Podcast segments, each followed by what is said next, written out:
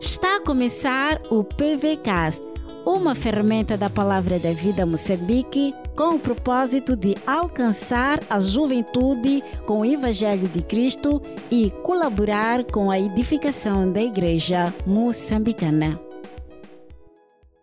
Bem-vindo mais uma vez, estamos aqui no nosso acampamento universitário virtual da Palavra da Vida. É isso mesmo.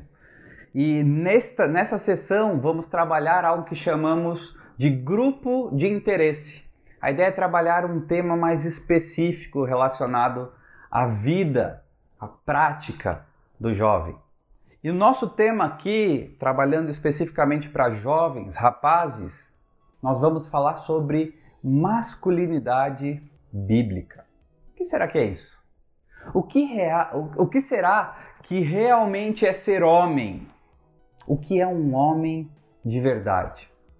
Talvez se você perguntar para pessoas ao seu redor, consultar diferentes pessoas, você vai ter respostas diferentes. Por exemplo, se você perguntar para o teu colega lá da faculdade o que é ser homem de verdade, ou talvez se você perguntar para o teu vizinho, talvez um amigo mais próximo, o que realmente é ser homem? Você pode ter perguntas, uh, respostas diferentes podem ter respostas relacionadas, por exemplo, a homem de verdade é aquele macho dominante, é aquele autoconfiante, é aquela pessoa. Às, às vezes, até essa resposta está relacionada com, com ser bruto, violento. Homem de verdade é aquele pronto para a luta, é aquele que não leva desaforo para casa. Talvez você já ouviu algo assim. Será que isso realmente é ser homem? Talvez outro aspecto de ser homem seja o aspecto relacionado à sexualidade. Ah, não, homem de verdade é aquele que tem muitas garotas, muitas moças, muitos relacionamentos. Epa, é aquele que sai com todas, tem uma lista grande de pessoas com quem se relacionou e ele se gaba disso e fala: Olha, eu sou homem de verdade por causa disso. Será que isso realmente é um homem de verdade? Outros, talvez, ah, influenciados pela cultura mais moderna, podem falar que não, homem é aquele que, na verdade, não tem diferença nenhuma com a mulher. Homem é totalmente igual à mulher. E realmente não há diferenças nem de, de valor, nem de essência, nem de funções. Simplesmente é a mesma coisa. E muitas vezes nós vemos que a, a nossa cultura moderna tem nos levado a dissolver essa linha que diferencia o que é ser um homem e o que é ser uma mulher. Você muitas vezes pode ver em, em, roupas, que muitas vezes são roupas que podem ser usadas por rapazes, mas também por moças. O que realmente é ser um homem? Quais outras ideias que você teria sobre a verdadeira masculinidade. Quais são outras ideias que você já ouviu sobre a verdadeira masculinidade? Qual o padrão que você vê que o mundo tem nos passado em filmes, publicidades, na mídia em geral? Quais são alguns valores culturais sobre masculinidade? O que, que vem à tua mente? Faz o seguinte: eu quero incentivar que você interaja conosco para que possa aproveitar da melhor forma esse estudo. Você que está a participar do acampamento, faça o seguinte: pega aí o teu celular, talvez dá um pausa nesse vídeo e escreve aí quais são ideias que o mundo tem falado sobre masculinidade. Você pode mandar no teu grupo pequeno do WhatsApp, ou quem sabe você pode mandar para um amigo. Quais são ideias conceitos que você tem ouvido sobre o que é masculinidade. Faz isso. Ok? Muito bem. Vamos seguir. Talvez essas, essas opiniões, essas diferentes opiniões sobre masculinidade, elas são resultados de, dois, de duas coisas, duas razões porque as pessoas têm esses conceitos distorcidos de masculinidade. Primeira razão é a pecaminosidade do homem. A verdade é que Adão criado pelo Criador perfeito. Adão, sim, aquele que está na Bíblia. Criado pelo Criador perfeito, ele era a personificação da verdadeira masculinidade. Ele era um homem perfeito. Entretanto, depois da queda, depois que ele escolheu pecar, tudo, tanto a sua alma quanto o seu corpo, foram gravemente afetados pela escolha do pecado. Daquele momento em diante, entregue-se a si mesmo. A depravação do homem o desviou, o desencaminhou cada vez mais em todos os aspectos da vida, inclusive na sua masculinidade. A masculinidade é simplesmente uma outra área em que o pecado corrompeu a nossa vida como homens. Nós podemos ver isso, o que a Bíblia fala sobre isso, e se você tem a sua Bíblia, eu vou te convidar para abrir comigo em Jeremias, Jeremias capítulo 17.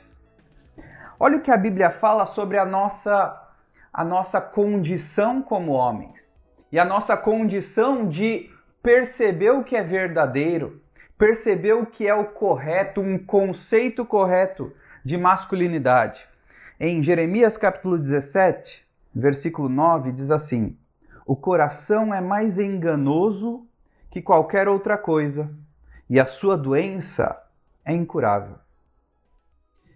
Quem é capaz de compreendê-lo a Bíblia deixa claro de que o nosso coração, por causa do pecado, ele é enganoso agora. Por causa disso, a nossa tendência é acreditar em, mentira, em mentiras ou formular mentiras sobre o que é a masculinidade. É isso que temos visto por aí, infelizmente. Então, por causa da pecaminosidade do homem, nós hoje temos conceitos distorcidos do que é masculinidade. Mas há uma segunda razão, que é a perda dos absolutos, que afeta o conceito pessoal de masculinidade. Hoje é muito comum nós ouvirmos por aí sobre esse conceito, essa filosofia que é o relativismo. A ideia de que cada um tem a sua verdade, não há uma verdade absoluta e cada um pode pensar como quiser e criar a sua própria verdade ah, o relativismo crescente, né? essa crença de que não há absoluto, e o individualismo resultante disso que faz você pensar, só eu sei o que é certo para mim. Esses conceitos eles exercem um impacto muito forte no conceito de gêneros, no conceito de masculinidade. Certo escritor, J.I. Packer, ele falou sobre esse declínio da nossa sociedade. Ele disse assim: eu vou ler. A verdade é que, uma vez que perdemos contato com Deus e com Sua palavra, perdemos o sentido de comunidade, pois o pecado destrói o amor ao próximo.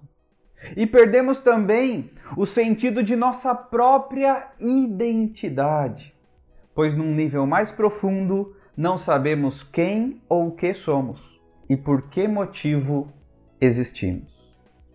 O primeiro passo para compreendermos então corretamente a masculinidade é nós reconhecermos que a sabedoria humana, a nossa própria sabedoria, ela é enganosa.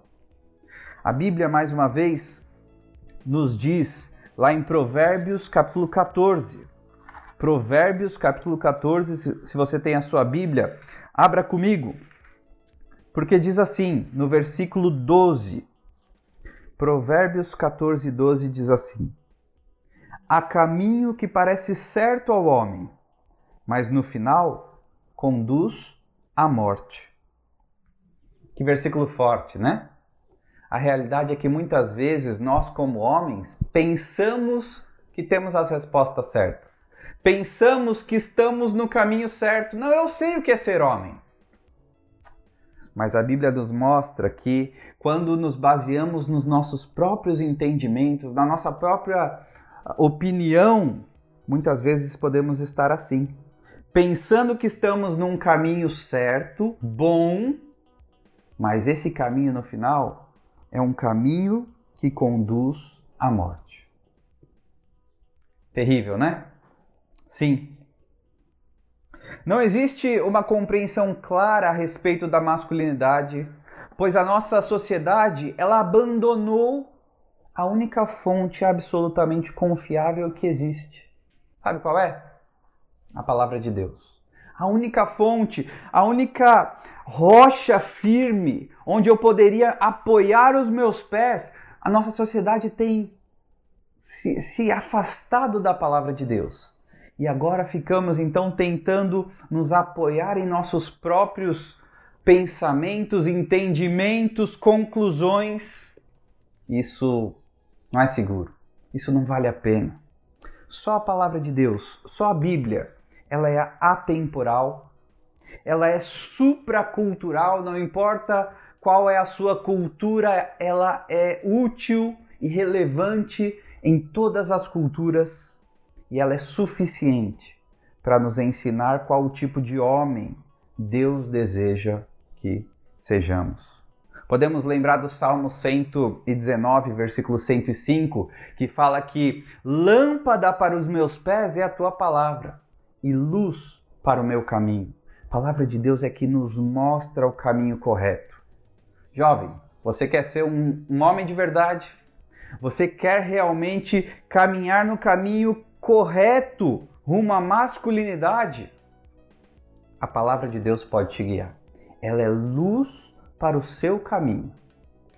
Jesus afirmou isso, confirmou isso lá em João 17, versículo 17, quando ele apontou para a palavra de Deus como a verdade. Sim, só ela é a verdade para nossa masculinidade. É preciso então submissão e obediência alinhar o nosso pensamento e as nossas ações com as Escrituras, para que compreendamos e vivamos a masculinidade pelo motivo correto a glória de Deus. Vamos começar a olhar então para algumas características da masculinidade, mas antes disso, eu gostaria de indicar para vocês alguns livros que são livros que eu já li, livros que eu tenho estudado com outros homens e que são muito úteis, podem ser muito úteis para o seu crescimento pessoal. Um dos livros é o livro ah, que parte desse estudo é baseado em um dos capítulos dele, que é um livro chamado O Homem Bíblico. O Homem Bíblico de Stuart Scott. Sim, é um livro muito bom. Já estudei com homens, amigos e foi de grande valia para minha vida pessoal como homem. Um outro livro é esse livro aqui, do autor Davi Murk, e ele se chama Homem Nota 10. Eu vou fazer, eu vou ler algumas citações desse livro, mas eu recomendo também que você, se tiver acesso, possa buscar esse livro. Dois livros que trabalham de maneira muito clara, bíblica, mas também muito prática, nos ajudando sobre a masculinidade que Deus deseja. Vamos olhar então para algumas característica, características básicas da masculinidade. E essas características, nós vamos começar olhando para características que são gerais de nós como seres humanos, não só como homens, mas vamos ver a, a implicação que isso traz para nós como homens. Deus tinha um projeto quando criou o homem. Essa é uma verdade. Por isso, o homem que não o reconhece como Criador, jamais será completamente capaz de compreender como ele deveria ser. A palavra de Deus, então, ela descreve pelo menos seis características que eu vou listar aqui, e essas características foram citadas ali pelo, no livro O Homem Bíblico. Seis características básicas dos seres humanos que possuem implicações específicas sobre a masculinidade. Primeira delas, o homem foi criado à imagem de Deus. Se você abrir, abrir a sua Bíblia logo ali no início, Gênesis capítulo 1, onde fala da criação de todas as coisas e fala também da criação do homem, do ser humano. No versículo 27, diz assim: Criou Deus o homem à sua imagem, a imagem de Deus o criou, homem e mulher os criou. Isso significa que nós, como homens, encontramos a nossa identidade, na pessoa de Deus. Ele é o nosso Criador. E nós fomos criados à imagem dele. Características como sermos seres racionais, criativos, relacionais, morais. A, a, a verdade de que existe sim um certo e errado com relação à nossa moralidade, isso está baseado no fato de que fomos criados à imagem de Deus. E ele nos fez seres morais também. Essa é a primeira verdade. A segunda é que o homem foi criado para ser um adorador. Nós não somos simplesmente seres como robôs que são, que são programados para fazer algo. Nós não somos como os, os demais animais que têm simplesmente um instinto, apesar de muitos quererem acreditar assim. A Bíblia fala que não. Nós somos criados para ser, sermos adoradores. Deus nos fez com alma. Ele nos fez com, a condi com condição de adorar algo. Ele nos fez com a condição de escolhermos a, a, dar a nossa devoção a alguém. Deus nos criou para adorarmos a Ele. Infelizmente, por causa do pecado, o homem tem escolhido adorar outras coisas. Mas é importante sabermos que fomos criados para sermos adoradores. Terceira verdade é que desde a queda o homem tem sido pecador por natureza. Lá no Novo Testamento, ah, Paulo falou isso da seguinte maneira: Romanos capítulo 3, Romanos capítulo 3, versículo 12. Esse trecho todo ele fala sobre a pecaminosidade do homem, mas ele diz assim no versículo 12: Todos se desviaram, tornaram-se juntamente inúteis. Não há ninguém que faça o bem, não há nenhum sequer. O homem precisa estar ciente de que pode estar redondamente errado. Em seu interior encontra-se uma inclinação para o mal, que é inata. Sendo assim, é certamente bem masculino para nós, faz parte de um homem de verdade admitir quando estiver errado em seus pensamentos e ações, em vez de tentar esconder ou negar os seus erros. Uma verdade que se aplica também às mulheres, mas que tem a ver com ser um homem de verdade. É alguém que percebe a sua pecaminosidade. Outro aspecto importante, básico sobre nós, diz respeito que o homem precisa da graça salvadora de Deus. Faz parte de ser um homem de verdade reconhecer que não temos as respostas em nós mesmos. Reconhecer que precisamos de ajuda. Um dos versículos mais conhecidos da Bíblia é João 3,16, que fala da necessidade que o homem tinha, porque, por ser um pecador, de que Deus viesse para resgatá-lo. E Deus fez isso. Deus amou de tal maneira o mundo, nos ama de tal maneira que ele veio para nos salvar. O homem precisa perceber que necessita de um Salvador. Ele precisa ser resgatado de si mesmo, do perverso Satanás e do juízo subsequente por seu pecado. Ele faz isso quando ele crê e reconhece em Jesus Cristo como seu único e suficiente Salvador. A quinta verdade básica é que o homem não foi criado para ser autossuficiente, pois ele tem necessidade tanto de Deus como do próximo. Foi assim que Deus nos criou. Não, não deveríamos ser autossuficientes, precisamos de ajuda. Jesus nos lembrou disso em João 15,5, quando ele fala: Sem mim vocês não podem fazer nada. Não podemos viver uma vida que agrada a Deus sem o próprio Deus. Não podemos viver uma masculinidade bíblica sem o próprio Deus. Assim também, Deus nos mostra que precisamos uns dos outros e deveríamos nos lembrar disso. E a sexta verdade é que o homem foi criado para ser diferente da mulher. Naquele mesmo versículo que nós lemos lá em Gênesis capítulo 1, 27, é interessante que a Bíblia deixa clara a distinção quando fala no, no capítulo 1, versículo 27.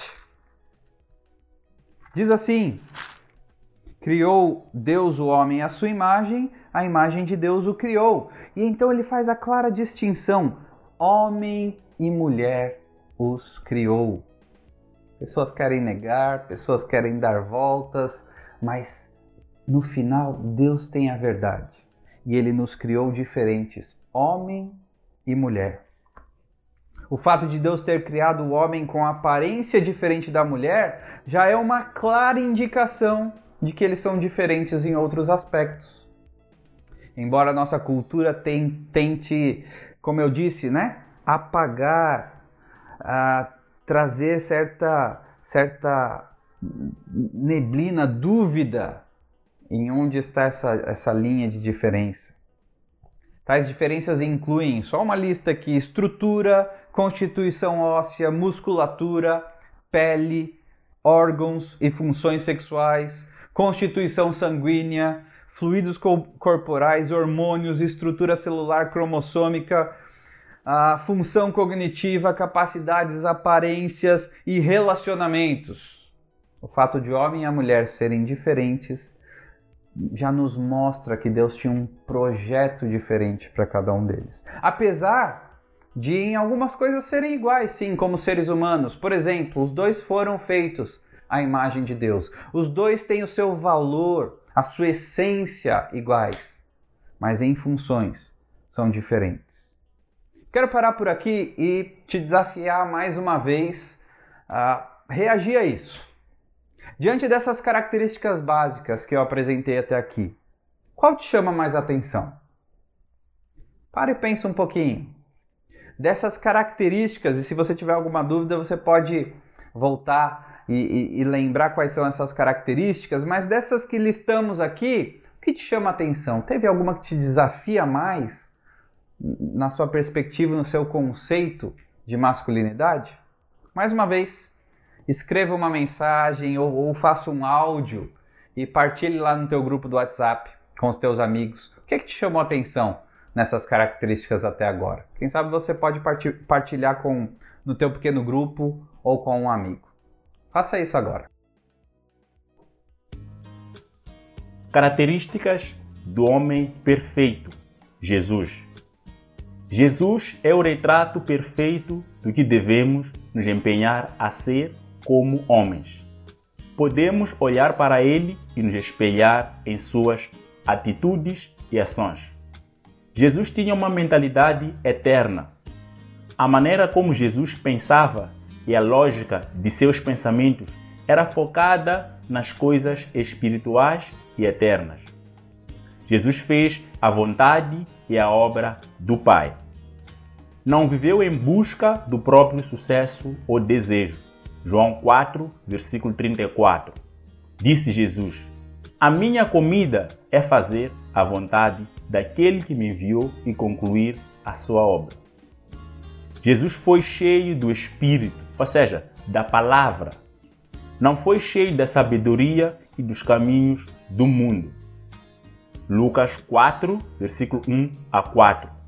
Lemos: Jesus, cheio do Espírito Santo, voltou do Jordão e foi levado pelo Espírito ao deserto, onde, durante 40 dias, foi tentado pelo diabo. Não comeu nada durante esses dias e, ao fim deles, teve fome.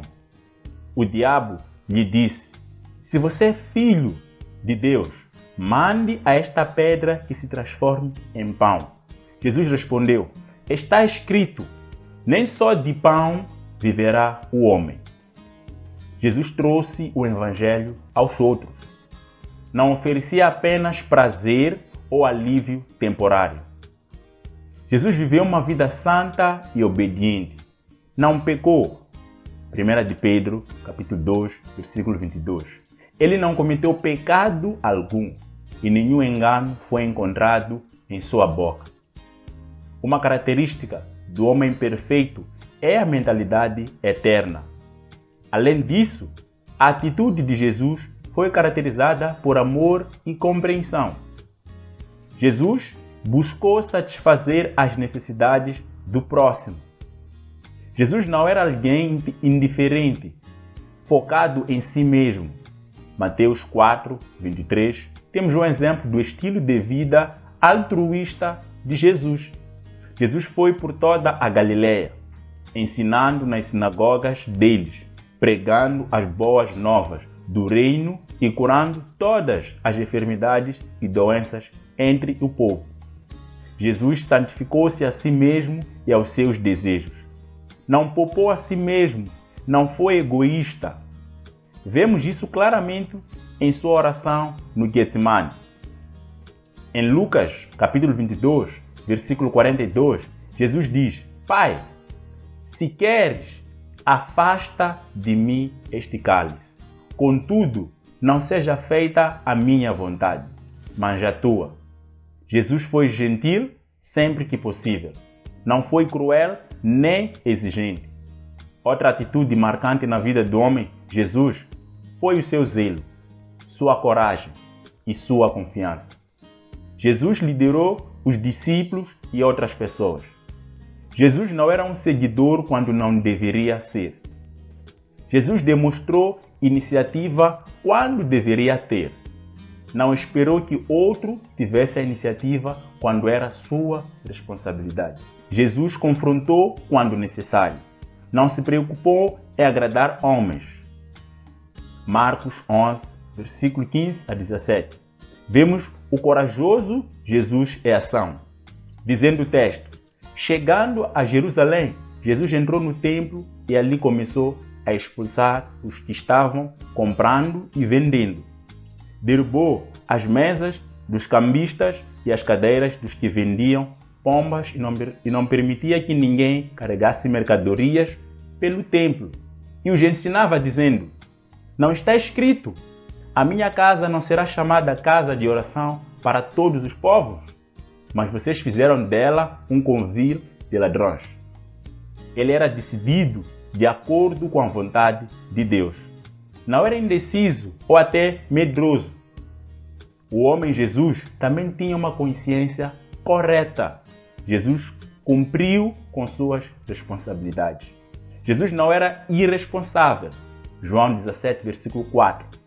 Em suas próprias palavras, Jesus diz: Eu te glorificarei na terra, completando a obra que me deste para fazer.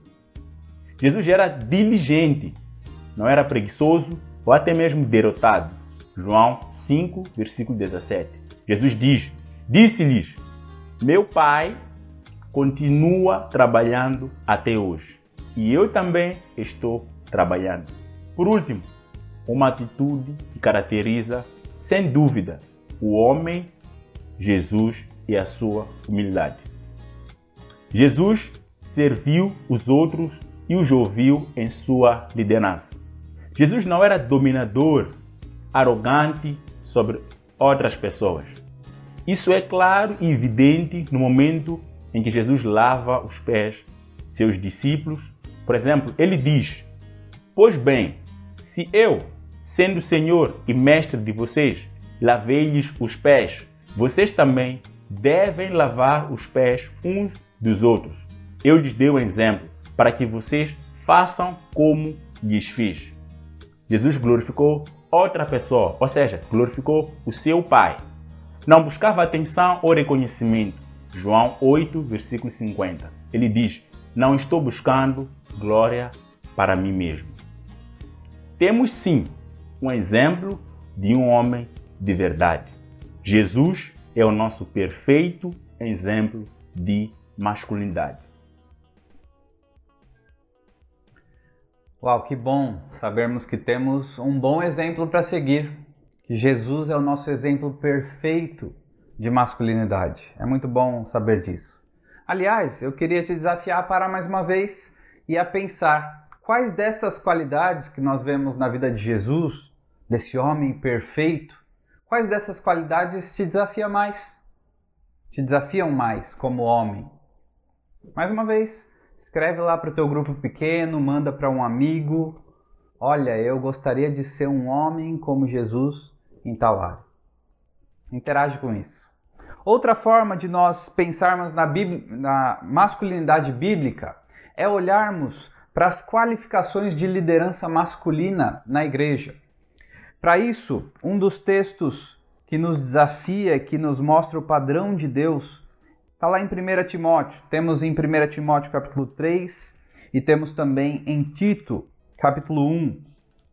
Lá em 1 Timóteo capítulo 3, Paulo está a dar orientações para o jovem Timóteo sobre as qualificações de um líder na igreja.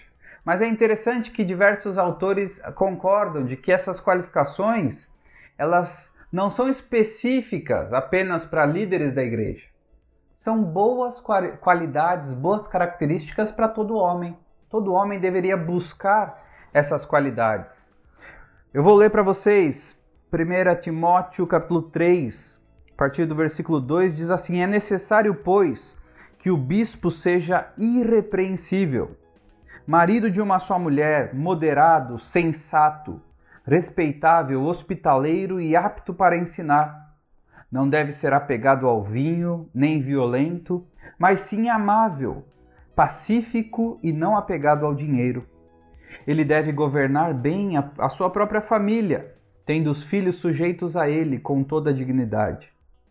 Pois se alguém não sabe governar sua própria família, como poderá cuidar da igreja de Deus? Não pode ser recém-convertido, ah, para que não se ensoberbeça e caia na mesma condenação em que caiu o diabo. Também deve ter boa reputação perante os de fora, para que não caia em descrédito nem na cilada do diabo. Dá para perceber que alguns aspectos são bem específicos para essa qualificação, mas as qualidades de caráter, principalmente, que encontramos nesse texto, são qualidades de um homem bíblico. Uma dessas qualidades, que talvez resuma todas as outras, é a questão dele ser irrepreensível. O professor Davi Merck, pastor Davi Merck, ele escreve sobre isso, ele diz assim: "O homem de Deus deve ser uma pessoa que se pareça com Jesus Cristo, que reflita a imagem do mestre diante dos homens, alguém que seja conhecido pelo bom testemunho diante dos homens e que represente bem a igreja de Jesus. Podemos resumir dizendo que se trata de um macho sem mancha, assim como os cordeiros sacrificados no Antigo Testamento, pois sua vida será um sacrifício de louvor e serviço a Deus. É interessante então vermos características da verdadeira masculinidade nesse texto. Se você tem o um desejo, vai com calma nesse texto, lê novamente e procura aí avaliar sua vida como um homem. Que, que características, qualidades você precisa desenvolver, segundo esse texto? Vamos agora para uma última parte desse estudo que vamos falar sobre características de função nas quais o homem precisa buscar excelência. Ou seja, quais são algumas características então que claramente nos distinguem, claramente nos diferenciam em função da mulher, homem e mulher? em função homem e mulher devem ser totalmente diferentes. Um dos aspectos, então, que somos diferentes como homens, o primeiro deles, e nós vamos ver quatro, e o primeiro deles é a questão da liderança. Adão, lá no início, o primeiro homem, ele recebeu instruções específicas. Era a responsabilidade dele cuidar, guardar o jardim, supervisioná-lo, como você pode ver em Gênesis 2,15. Ele deveria dominar sobre os animais. Ele recebeu essas instruções antes mesmo que Eva entrasse em cena. Eva deveria então ser uma auxiliadora. Ela veio depois com o papel, a função de auxiliá-lo numa tarefa que era responsabilidade primariamente dele. Portanto, Adão deveria liderar e Eva deveria ajudá-lo e segui-lo. Mais adiante na Bíblia, nós vemos um outro exemplo. Nós vemos os maridos recebendo a instrução de ser o cabeça do relacionamento matrimonial. E a mulher recebe a ordem de se submeter à liderança do marido e de respeitar a posição concedida por Deus para ele. Olha só o que diz Efésios. Efésios capítulo 5, e nos fala de maneira muito clara e, e um texto muito importante quando falamos de função. entre homens e mulheres. Efésios capítulo 5, versículos 22 e 23 diz assim: Maridos, mulheres, desculpa, mulheres, sujeite-se cada uma a seu marido como ao Senhor, pois o marido é o cabeça da mulher, como também Cristo é o cabeça da igreja, que é o seu corpo, do qual ele é o Salvador. Nós vemos então aí uma distinção clara de função entre homem e mulher. Nós poderíamos olhar para outros exemplos na Bíblia e vermos que Deus deu a posição de liderança normalmente para o homem, desde lá da nação de Israel, de maneira geral, assim também na igreja. Deus deu essa função, esse papel de liderança para o homem. Fica claro que Deus deu o papel principal de liderança para nós homens. Isso não quer dizer absolutamente nada negativo ou positivamente a respeito da capacitação ou da igualdade pessoal da mulher. Não quer dizer que a mulher é menos capaz, não quer dizer que ela é menos valorosa, tem menos valor. Não, em essência nós somos iguais como seres humanos criados à imagem de Deus. Mas é uma diferença de papéis, de funções, e liderança é um aspecto que foi dado sim a nós como homens. Em qualquer situação é necessário que exista um líder final. E Deus escolheu e equipou a nós, homens, para essa tarefa. Douglas Wilson é um dos escritores que é citado no livro O Homem Bíblico. Ele disse o seguinte: Nossos filhos precisam aprender sobre humildade e também precisam aprender a respeito de ousadia e coragem. A única maneira de conseguir este equilíbrio é compreendendo quem Deus é. Quando paramos de ensinar que Deus é nosso Pai com os atributos de um Pai divino, perdemos a compreensão de uma masculinidade derivada. Por causa disso, os nossos filhos se desviarão para um de dois extremos. Olha que perigo. Ele diz: ou adotarão a humildade sem ousadia, o que para os meninos é algo efeminado, ou adotarão a ousadia sem a humildade, o que é destrutivo. Então Deus nos deu sim essa característica, esse papel distintivo para o homem da liderança. Um outro aspecto que nos distingue como homens é, é o papel de amar. Sim, na criação, Adão e Eva foram dados um ao outro como companheiros matrimoniais. Certamente o amor está presente nesse tipo de companheirismo. No Novo Testamento, naquele texto que começamos a ler em Efésios capítulo 5, os maridos são escolhidos para exemplificar o tipo de amor sacrificial que Cristo tem pela igreja. Olha só que responsabilidade. No versículo 25 do capítulo 5 diz assim: Maridos, ame cada um a sua mulher, assim como Cristo amou a igreja e entregou-se por ela. Uau, a nós homens é dada essa responsabilidade de refletir a forma como Cristo ama a igreja, da forma como amamos a nossa esposa. Nós recebemos a ordem especial para viver cada um com a sua esposa de maneira sábia. E está claro então que os maridos devem buscar a excelência nesse amor. É nossa responsabilidade, é o nosso papel amar como Cristo amou. Um homem verdadeiro, então, ele buscará ser excelente nas qualidades que demonstram esse amor. Por exemplo, doar-se, doar a si mesmo. Amar tem tudo a ver com dar. Foi assim que Deus nos amou. O homem, homem de verdade, ele está disposto a se sacrificar. Ele está disposto a dar, não só receber. Ele não está aqui para ser servido, ele quer servir e doar. Outras características como gentileza, consideração, bondade, uma atitude de servo e, como eu disse, o sacrifício pessoal fazem parte dessa função de amar, amar. Terceira função é a proteção. O homem que ama, ele torna-se protetor da sua esposa, de seus filhos e mesmo da igreja. Embora Deus, em seu amor, nem sempre proteja as pessoas das consequências dos seus pecados e de todo o mal que existe no mundo, não há dúvida de que a proteção dele envolve diversos aspectos, como físico e também emocionais. Assim também o amor do marido pela esposa. É um amor abrangente. As qualidades então que o homem precisa ter antes de ser um bom protetor são qualidades como coragem, ousadia, força, tanto física quanto espiritual, e vigilância. Quando falamos de força, né?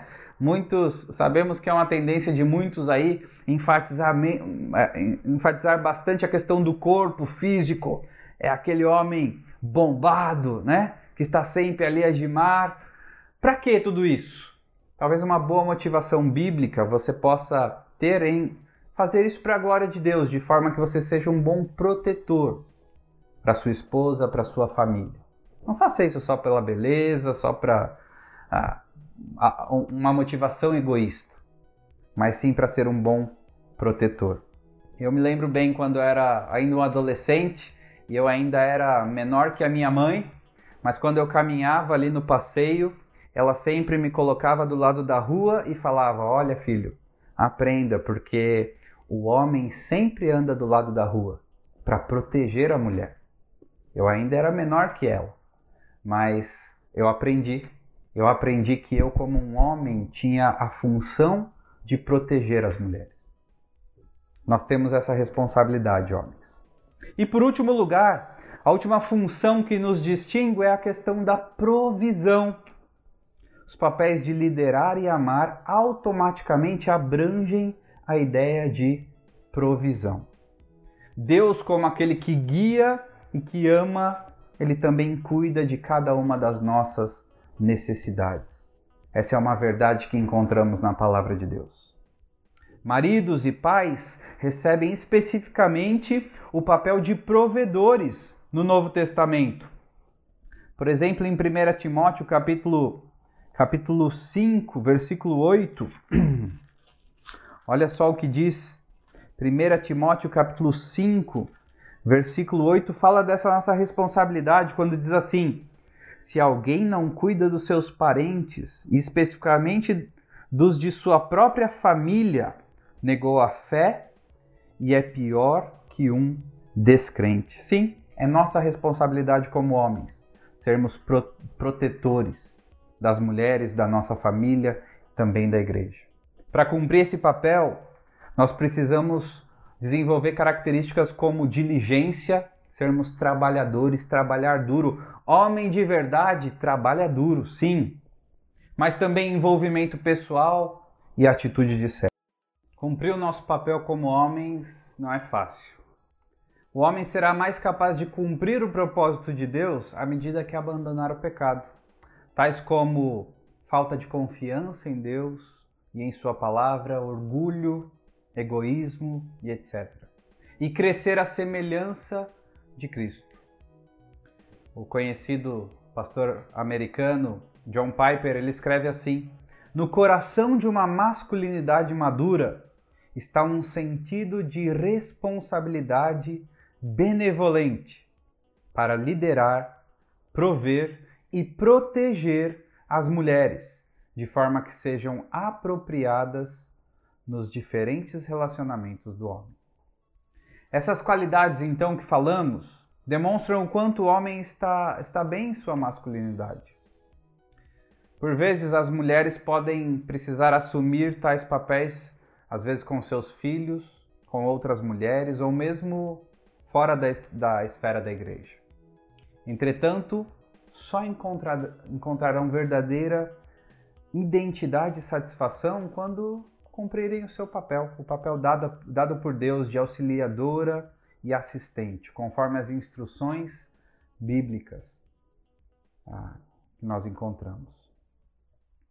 Nós temos que admitir que às vezes para algumas mulheres elas podem encontrar certa satisfação carnal em liderar. Pode ser de certa forma prazeroso para ela, mas uma satisfação muito melhor elas vão encontrar uma satisfação muito mais pura, santa, elas só poderão encontrar quando cumprirem os seus papéis dados por Deus.